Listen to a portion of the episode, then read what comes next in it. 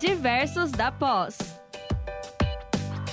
Olá, boa noite a todos. Sejam muito bem-vindos a mais um programa do Diversos da Pós, é, que são promovidos pelos nossos tutores dos cursos de pós-graduação do Centro Universitário Internacional Uninter. Hoje é, estou aqui substituindo a professora Priscila. Meu nome é Milena, eu sou tutora dos cursos da área de Comércio Exterior e Relações Internacionais e nós vamos estar falando hoje sobre a nossa temática do Dia da Alfabetização, que é comemorado no dia 8 de setembro. Estou aqui com as nossas professoras, a Viviane, que é da área de neuroaprendizagem e psicomotricidade, ela é especialista nessa área, e atende os nossos cursos da área de neurociências e psicologia. E a professora Andressa, que é tutora da área dos cursos de arquitetura. Então, vamos lá começar a nossa temática. Para a gente iniciar, eu, eu perguntar para a professora Viviane um pouquinho para ela contextualizar sobre o dia da alfabetização. É, o dia da alfabetização, é importante a gente pontuar que ele é um dia internacional. Essa comemoração iniciou em 1967 e ela foi pensada pela ONU para sua agência Unesco. Então, a Unesco é uma agência dentro das Nações Unidas responsável pelos assuntos de educação, cultura e tecnologia. A ideia era o quê? Era fazer com que houvesse uma discussão mundial a respeito deste processo, né, da alfabetização em si. Como está, quais são as dificuldades, isso no mundo inteiro. Por quê? A alfabetização, ela tem um processo importantíssimo na capacidade de enquadrar o indivíduo na sociedade além de ser um dos princípios da Declaração dos Direitos Humanos, né? Então a gente vê que não é pouca coisa. Você alfabetizar uma pessoa é um primeiro passo para que ela tenha realmente condições melhores de vida, melhorando os aspectos socioeconômicos. Então, e a professora Andressa, é da nossa área de arquitetura, ela vai estar falando um pouquinho sobre a influência que o ambiente exerce sobre o processo de aprendizagem. Boa noite, pessoal, tudo bem? É, bom, o ambiente impacta totalmente no ser humano, né? Principalmente quando a gente fala em um espaço de aprendizado e ainda mais sendo um espaço de alfabetização, né, com crianças. Então, impacta em diversos aspectos. É, o conforto é um deles. Por exemplo, se a iluminação não está adequada, se é uma temperatura de cor de uma iluminação artificial é, que não a pessoa fica desconfortável, não consegue é, focar muito, aprender. Se de repente tem uma luz natural entrando, mas ela tá aquela luz que ofusca, isso atrapalha também a temperatura. Se a pessoa está sentindo muito calor ou muito frio, fica incomodado. É, a questão do mobiliário também, principalmente se tratando de crianças, né? É, principalmente a questão de altura, de mesa e de cadeira. A, a criança está desconfortável, começa a sentir dores, não está com o pé, por exemplo, alcançando o piso. Enfim, é, isso tudo causa um desconforto, né? A questão acústica, se tem muito ruído. Então, isso tudo, todos esses pontos, é, eles atrapalham muito no processo de aprendizagem. Porque a criança não se sente é, confortável, não consegue focar, não consegue ficar muito tempo naquela atividade, porque todos esses pontos vão incomodando, né? Por isso que é muito importante a gente pensar é, em projetos escolares, né? Projetos escolares adequados, não ter muitas crianças na sala de aula para conseguir ter um, todo um conforto dentro disso.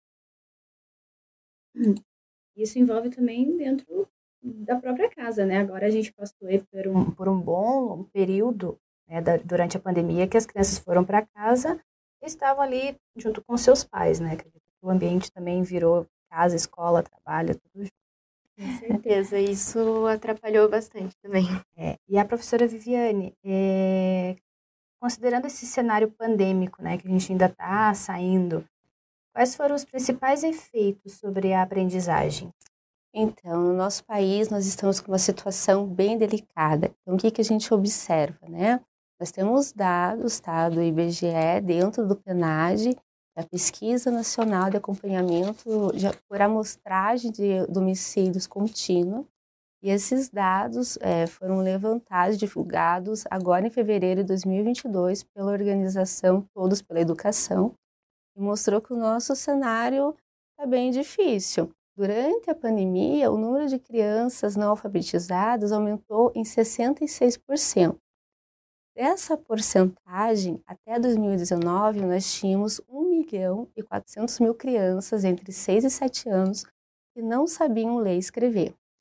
Após esse período, durante esse período mais crítico da pandemia, esse número saltou para 2 milhões e 300 mil crianças, correspondendo ao total de 40% dos nossos brasileirinhos nessa faixa de idade. E aí tem várias questões que a gente pode levantar do porquê que isso aconteceu durante a pandemia. A professora Andressa trouxe uma coisa muito importante que é o meio, né? o meio ambiente. Quando a gente tem ali a criança dentro do processo de alfabetização, a gente tem que entender que ela é toda uma construção do seu ambiente, né? Então, assim, a, a forma, muitas crianças não tiveram acesso ao conteúdo escolar, em muitas casas tinha um único celular ainda pré-pago para todas as crianças utilizarem durante o momento da escola. É a família, né, não soube direito como lidar com essa situação.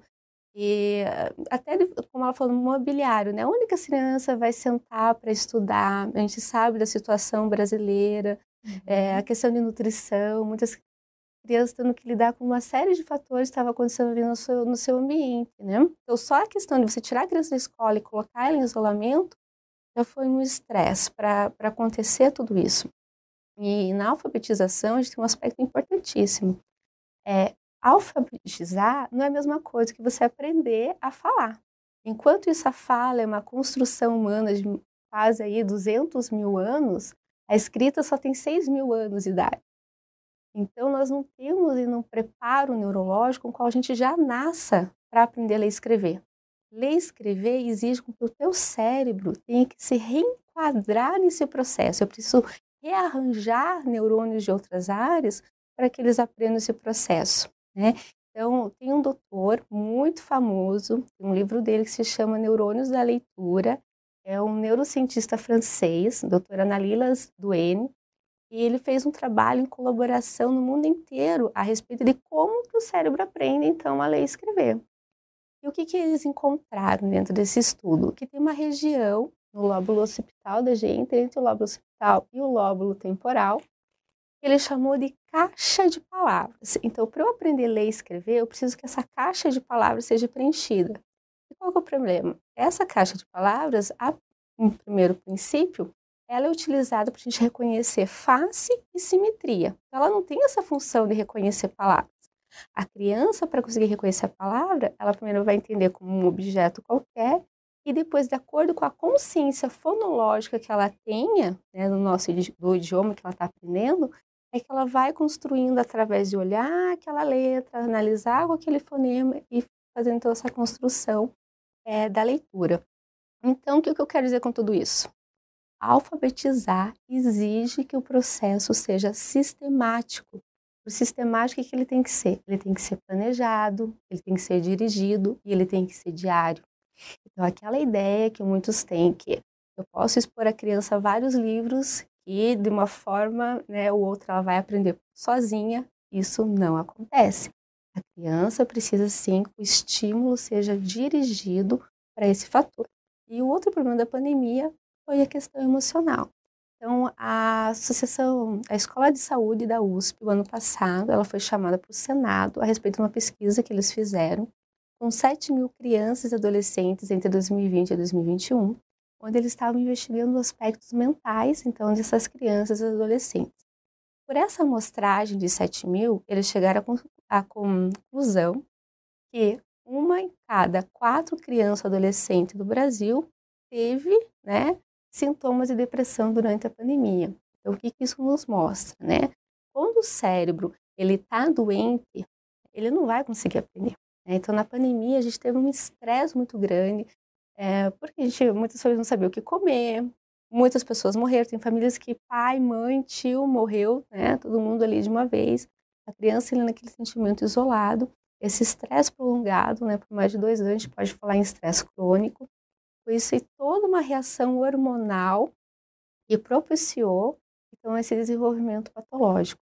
O estresse, ele impede com que as as questões ali que estão sendo ensinadas sejam de fato memorizadas. Né? Atrapalha na concentração, na atenção. esse indivíduo vai estar mais irritado, mais tendendo à violência. Né? Então, tem todo um conjunto aí de fatores que nos indicam por que, que esses índices de analfabetismo estão tão altos. É, e professora Andressa, considerando esse ambiente não escolar, né, que foi a nossa, a nossa e a dos nossos filhos para casa, uhum. nos períodos do ensino remoto, é, qual foi a contribuição para esse panorama descrito aí pela professora Viviane? A questão do ambiente, né, que a gente estava comentando antes, é, primeiro por não ser um ambiente adequado, um ambiente totalmente adaptado, né, até então a criança ia sempre para a escola, do nada ela tem que ficar estudando em casa sempre, né. Então, às vezes a temperatura do ambiente não é adequada, é, os pais estão trabalhando também em casa, então é ruído, é o, é o pai na reunião, é a mãe tendo que fazer comida e reunião também, e cuidar da criança e participar também do processo de aprendizagem, estar tá junto com a criança, ensinando, porque muitas crianças não tinham tido nenhum tipo de contato com um ambiente virtual de aprendizagem. Então, é, essa mudança brusca, né, de um dia para o outro, eles têm que aprender pela tela, é, o professor está longe, ele está acostumado a ter sempre vários coleguinhas, né, na sala, do nada ele está sozinho, né? Então, isso tudo impacta muito na sensação do ambiente e também no processo de aprendizagem, né? E até porque pela interação a gente aprende, né? uhum. né? Pela interação, as crianças, os bebês começam a aprender as pequenas palavras, né? Uhum. E qual que é né, o nosso objetivo aqui no Diversos, né? Cada uma ali de uma área. Eu sou formada em pedagogia, mas agora eu migrei para a área do comércio exterior. Então, a professora a Andressa falando né, um pouco da questão da arquitetura, a professora Viviane falando da psicologia junto com a neuro. E, professora Viviane, no teu ponto de vista da neurociência, quais são as contribuições da internet para melhorar os índices da alfabetização nacional? Então, quando a gente fala de uso da internet para o processo de alfabetização, a gente encara da seguinte forma, tá? Tem estudos que indicam que sim, tá? Quando você coloca esse meio interativo, quando eu falo interativo, tem que ser interativo mesmo, a criança tem que fazer aportes dentro desse jogo, tem que mexer, né, mudar alguma coisa de lugar, tentar pintar, seja o que for, ela tem que ter uma interação, seja verbal, manual, com esse sistema. Ele ajuda, sim, nesse desenvolvimento neurocognitivo. Então, por exemplo, tem jogos que estão sendo agora projetados, onde a criança ela pinta lá a letra e ela tem né, a questão auditiva, ó, B. Você está pintando a letra B, então ela vai gravando melhor e vai construindo aquela caixa ali que eu, que eu falei. Mas o que, que acontece também com a questão das telas? Em 2019, antes do início da pandemia, a Organização Mundial da Saúde Sociedade Brasileira de Pediatria publicaram a seguinte nota, a seguinte recomendação. Crianças até dois anos de idade não devem ser submetidas a telas, tá? Telas de nenhum tipo, televisão, tablet, celular. Por quê? Nessa fase, o crescimento desse desenvolvimento desse cérebro está muito acelerado. E aí a gente não tem como definir o que, que é benefício e o que, que é malefício para esse cérebro naquele momento dentro desse estímulo, tá? Tem o problema da luz azul, que depois a Andressa pode falar melhor, tá? do porquê que é tão prejudicial. Resseca o olho, danifica a retina, diminui a concentração de melatonina, então essa criança não vai dormir bem, dependendo principalmente do horário que esse estímulo cessa, tá? O ideal é até que nós adultos não ficássemos mais do que seis horas diárias é, na frente de tela e antes de dormir, no mínimo duas horas antes, a gente desligasse ali, totalmente as telas. Então, criança de dois até dois anos não usa tela, crianças, tá? Até seis anos ali no máximo uma horinha de tela, dos 6 aos 10 até 2 horas de tela. Então, o que, que foi observado? Tem muitos estudos, eu estou pontuando aqui um que foi da China, da Universidade de Xangai, e eu pontuo ele pela quantidade tá, desse estudo. Eles fizeram um número de, de estudo com 220 mil crianças. Eles avaliaram, então, essas crianças desde os seis meses de idade delas até os seis anos de idade. E aí, o que que, né, de acordo com o estímulo que era dado ali na questão da tela mesmo. Então, as crianças que foram é, submetidas às telas ah, antes dos dois anos de idade, elas tiveram menor tá, desenvolvimento neurocognitivo, elas tiveram menor desempenho em todas as atividades é, motoras também, psicomotoras, e elas se apresentavam como crianças mais irritadiças, tá? E com maior hiperatividade. Então, a gente sabe, para você aprender, você tem que conseguir manter a tua atenção. A gente sabe que esse controle é menor na criança, mas para que o aprendizado possa acontecer, tem que ter ali um tempo onde isso né, seja conquistado com qualidade. Então, o que aconteceu? As crianças que não foram submetidas à tela até dois anos e que não passaram de duas horas e meia de acesso às telas até os seis anos de idade, foram as crianças que melhor conseguiram se desenvolver no colégio, tá? Mas isso não quer dizer que a tela em si seja ruim. O que eles contextualizam é o seguinte: qual é o estímulo que está dando nessa tela? Como eu falei lá no início, a criança está interagindo de fato né, com o que está acontecendo ali na tela, ou ela só está assistindo um filme, só está assistindo um desenho. Então, essa passividade frente às telas é que é prejudicial. Né? Andressa, no teu ponto de vista, quanto aos recursos vi virtuais e de realidade aumentada? É, como a professora Viviane comentou, dadas as devidas proporções, eu acredito que tem um lado muito bom também. Porque, por exemplo, nós não somos da época digital, né? A gente teve que aprender a internet, né? Chegou o computador depois, celular, tudo isso foi vindo e a gente foi aprendendo.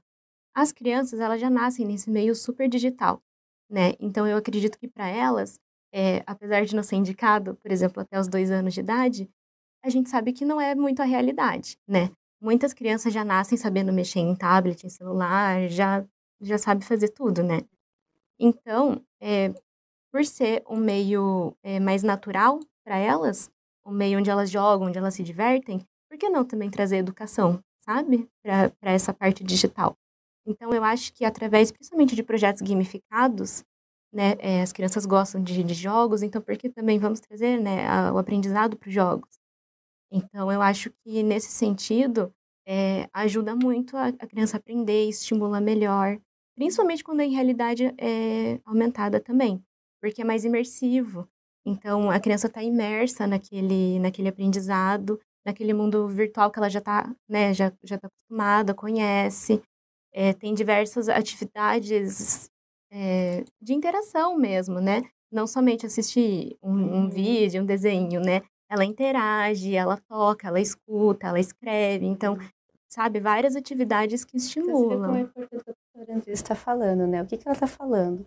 Quando eu falo em gamificação, eu estou colocando um objetivo. Eu uhum. tenho uma meta. O que, que eu vou conquistar? O que, que eu vou ganhar? Uhum. E isso vai ativar o nosso sistema neurológico de recompensa e vai motivar realmente para aquela ação. Né? Então a gente vai liberar mais dopamina, dopamina vai favorecer esse aprendizado uhum. também. Então, até na conversa que a gente estava tendo em off, a gente lembrou do Duolingo. Né? Então, acho que a professora Deus pode colocar a experiência dela né, nessa uhum. questão do jogo, da, dessa motivação realmente, daquilo que eu vou conquistar né, no jogo. Sim. O Duolingo, não sei se todo mundo conhece, ele é um aplicativo também, assim, gamificado para ensinar línguas. Então, tem diversas línguas ali dentro do aplicativo e eu usava ele para aprender o inglês, para exercitar mais o meu inglês. É, e dentro dele é, é basicamente assim: você faz as aulas, tem escuta, você lê, não deixa de ser um, um processo de, de aprendizagem, né? De alfabetização, só que em outra língua. Uhum. Então, você escuta, você lê, você associa, tem desenhos e tem muitos objetivos e tarefas dentro do aplicativo para você ir seguindo. Eu, pessoalmente, eu tomei como uma, uma, meta de ano novo, no ano passado, que eu ia é, atingir uma meta para ganhar um troféuzinho do Duolingo. Eu tinha que ficar 365 dias seguidos fazendo pelo menos uma aula. E é uma aulinha de 10 minutos. Em 10 minutos você resolve. Então, assim, se eu tinha mais tempo, eu estudava mais, eu me dedicava mais. Se eu não tinha tempo, pelo menos aqueles minutinhos eu tinha contato com a língua, diário. Então, fui fazendo isso até atingir o troféuzinho de 365 dias. Não, vocês não sabem como isso é difícil. Por que, que quando a gente fala assim, não, eu tenho que emagrecer, eu vou emagrecer. Aí a gente passa na primeira padaria, vê aquele brigadeiro maravilhoso, e a gente acaba comendo o brigadeiro e esquece da dieta. Uhum. Porque justamente o sistema de recompensa, ele quer tudo que for mais imediato.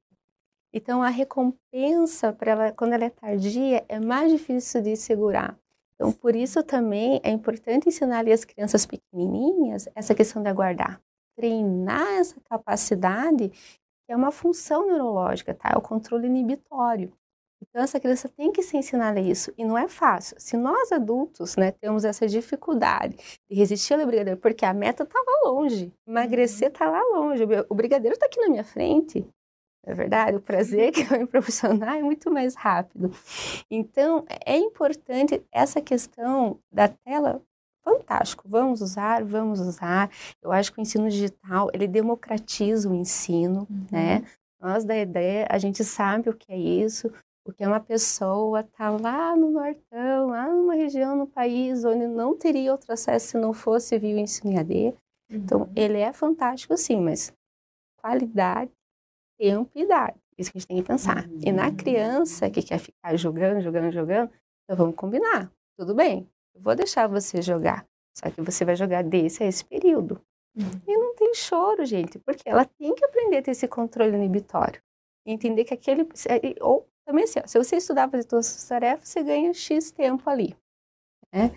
Então é isso aí, porque eu estou mostrando qual é a minha recompensa. Se eu estudar, né, me dedicar ali, eu logo em seguida eu vou ter um prazer. Isso serve também para gente. Quem tem dificuldade em estudar, tem uma técnica que se chama Pomodoro. Então, você estuda um período, para um período. E nesse período que você para, você pode se beneficiar, você pode é, te dar um presentinho, né? Se o teu presente é assistir lá três episódios da tua série favorita, assista lá os teus episódios da dele. Uhum. Mas depois volta de novo para o estudo, né? E até nesse processo digital, né? Acho muito importante a gente também falar da tendência do metaverso. Porque o, né, ele tá aí, ele veio para ficar, a tendência é só crescer mais, cada vez a gente escuta mais coisas sobre o metaverso, tem mais coisas dentro do metaverso tem terrenos dentro do metaverso, você constrói casas, tem obras de arte, muitas coisas. E os mais novos, né? Não que nós somos velhas, né? Mas eu falo por mim. Eu tenho um sobrinho de. vai fazer oito anos. Ele é super antenado nessa questão do metaverso, de jogos, uhum. disso, de aquilo, na própria alfabetização dele, né? Exato. E eu, assim, eu me senti perdida, porque a gente não entrou, né, nessa leva, uhum. digamos assim. Então, para mim, é tudo muito novo. Mas para eles que estão já nessa era mais digital e junto com a alfabetização é, é muito interessante, Sim, né? Então, a gente uhum. tem que uhum. tentar procurar unir as duas coisas, tá? A gente não pode esquecer que do mundo real, do mundo físico, a criança tem que ser inserida nisso. A gente vê crianças de 4, 6 anos de idade sendo encaminhadas para o terapeuta ocupacional porque não sabe andar, uhum. né? Não tem controle ainda o motor dos membros superiores, porque é o tempo todo só o joguinho. Então, assim, a gente pode alfabetizar via digital, podemos usar como meio. Um recurso, né? Não é como fim. Auxiliar. Isso, não Isso. como fim. Por quê? Tem que escrever, tem Perfeito. que ter da mão. A escrita, ela vai atuar no sistema neurológico, uhum. ativando muito mais áreas do que digitar. Tá? Sim. Se não quiser, ah, mas papel e caneta é muito arcaico tudo bem, eu tenho a canetinha digital ali, né? Não tenho a tel ali a telinha onde eu escrevo uhum. aqui e vai aparecendo na tela.